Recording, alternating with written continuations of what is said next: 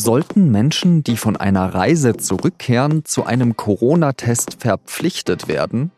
Immer mehr Politikerinnen und Politiker sprechen sich dafür aus. Das könnte aber teuer werden. Deswegen sollten die, die freiwillig in einem Risikogebiet Urlaub machen, ihren Test auch selbst bezahlen, sagt der SZ-Innenpolitik-Chef Detlef Esslinger, mit dem ich in dieser Folge gesprochen habe.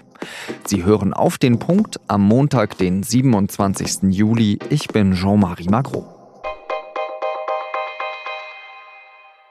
Dieses Wochenende war auch das erste Ferienwochenende für uns in Bayern. Ferien, das bedeutet für viele Urlaub, am Strand liegen und ausspannen. Noch vor ein paar Monaten war das völlig unvorstellbar. Aber mittlerweile sind schon tausende Leute nach Mallorca, in die Türkei oder in Richtung eines anderen Fernwehorts abgehoben. Und gleichzeitig sind die Fallzahlen hier in Deutschland wieder gestiegen. Bayerns Ministerpräsident Markus Söder führt das vor allem auf Reiserückkehrer zurück. Er will deshalb zweitens verpflichtende Tests an Flughäfen unbedingt und zwar so schnell wie möglich. Verpflichtend, aber auch kostenlos an den Flughäfen. Söder ist damit nicht der Einzige. Immer mehr Länderchefs sprechen sich dafür aus, eine Testpflicht für Reiserückkehrer einzuführen, die in einem Risikogebiet Urlaub gemacht haben. Das sind gerade mehr als 160 Staaten weltweit. Bei so einer Testpflicht muss aber zuerst geprüft werden, ob sie rechtlich überhaupt möglich wäre. Dafür ist das Bundesgesundheitsministerium zuständig, erklärt die SPD-Politikerin Dilek Kalaitschi im ARD MoMA. Ein Test vorzunehmen ist schon ein sehr starker Eingriff in die Intimsphäre beziehungsweise in die körperliche Unversehrtheit. Und juristisch geht es auch um Verhältnismäßigkeit. Sie sind ja erst einmal nur ein Verdachtsfall, mehr nicht, wenn Sie aus einem großen Land kommen. Äh, das sind tatsächlich nur juristische äh, mhm. Fragen. Deswegen haben wir Herrn Spahn gebeten, diese juristischen Fragen zu klären. Das macht er. Und dann äh, kann man das auch verpflichtend machen. Aber nicht nur die Testpflicht ist ein wichtiger Punkt, sondern auch, wer am Ende dafür zahlen muss. Bisher beruhen die Tests auf Freiwilligkeit. Wenn es eine Pflicht gäbe und die Tests kostenlos wären, dann würden sich viele Menschen testen lassen. Gut für alle. Aber sollten nicht auch diejenigen, die in einem Risikogebiet Urlaub machen, selbst für ihren Test zahlen?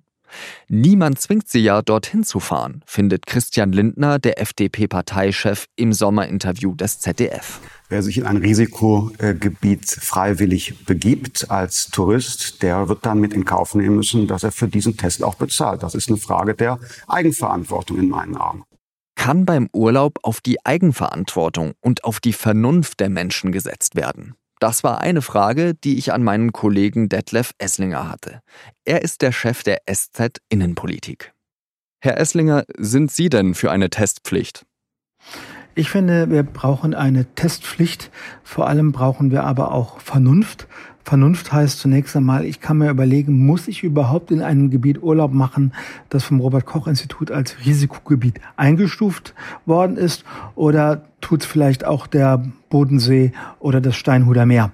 Wenn ich aber beschließe, ich fahre trotzdem in ein Risikogebiet, dann finde ich, gebietet es die Vernunft, am Ende nach der Rückkehr sich testen zu lassen.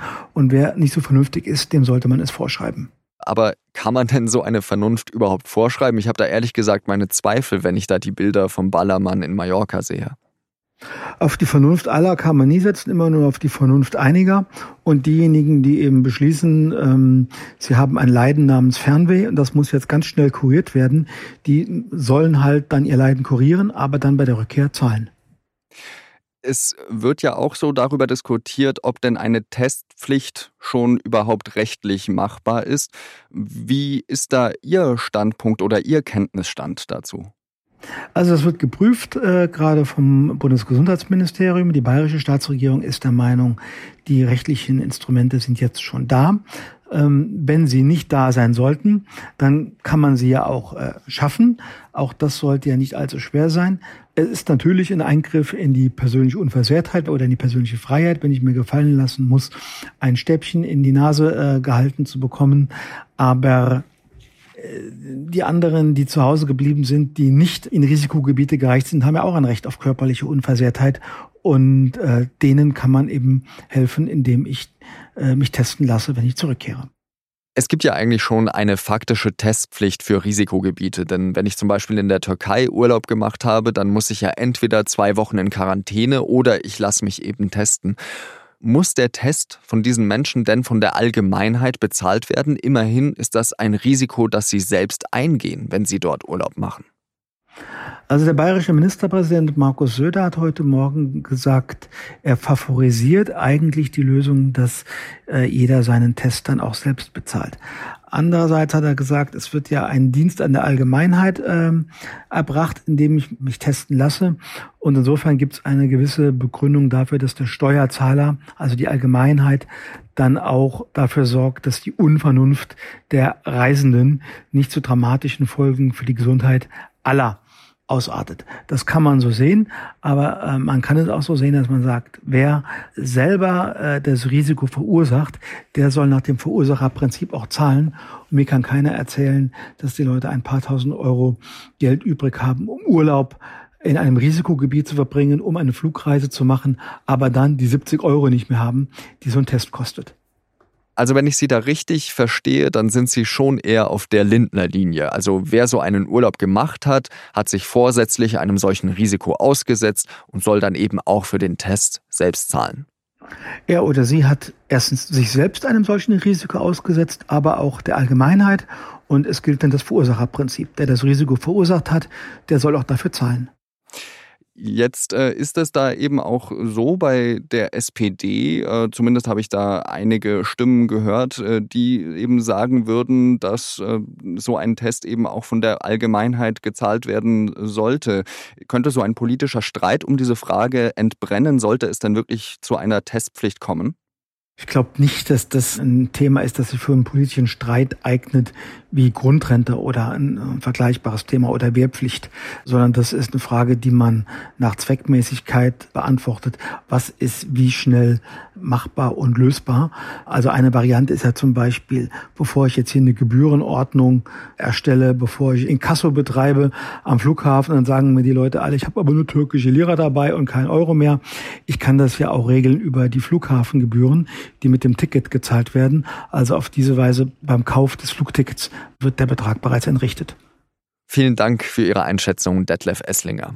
Und jetzt noch weitere Nachrichten.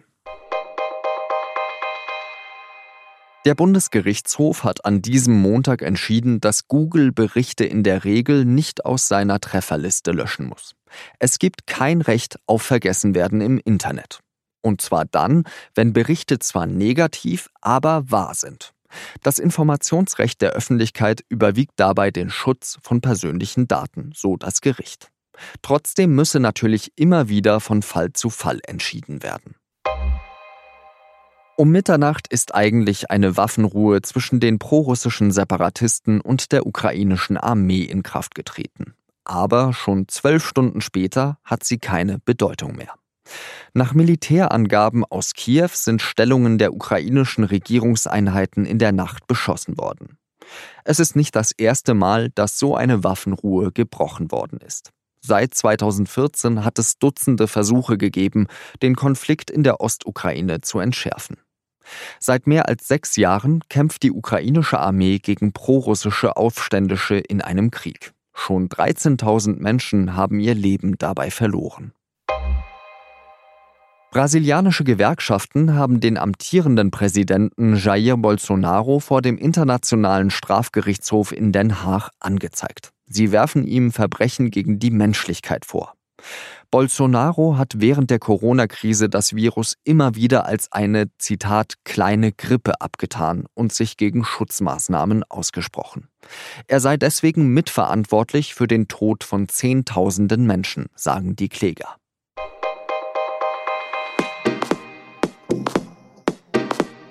Egal ob mit oder ohne Corona-Test bei der Rückkehr nach Deutschland, im Urlaub ist dieses Jahr alles ein bisschen anders. Maskenpflicht im Hotel, Abstand am Strand. Nur beim Wandern, da scheint alles eigentlich beim Alten zu sein und deswegen treibt es wahrscheinlich gerade so viele in die Berge.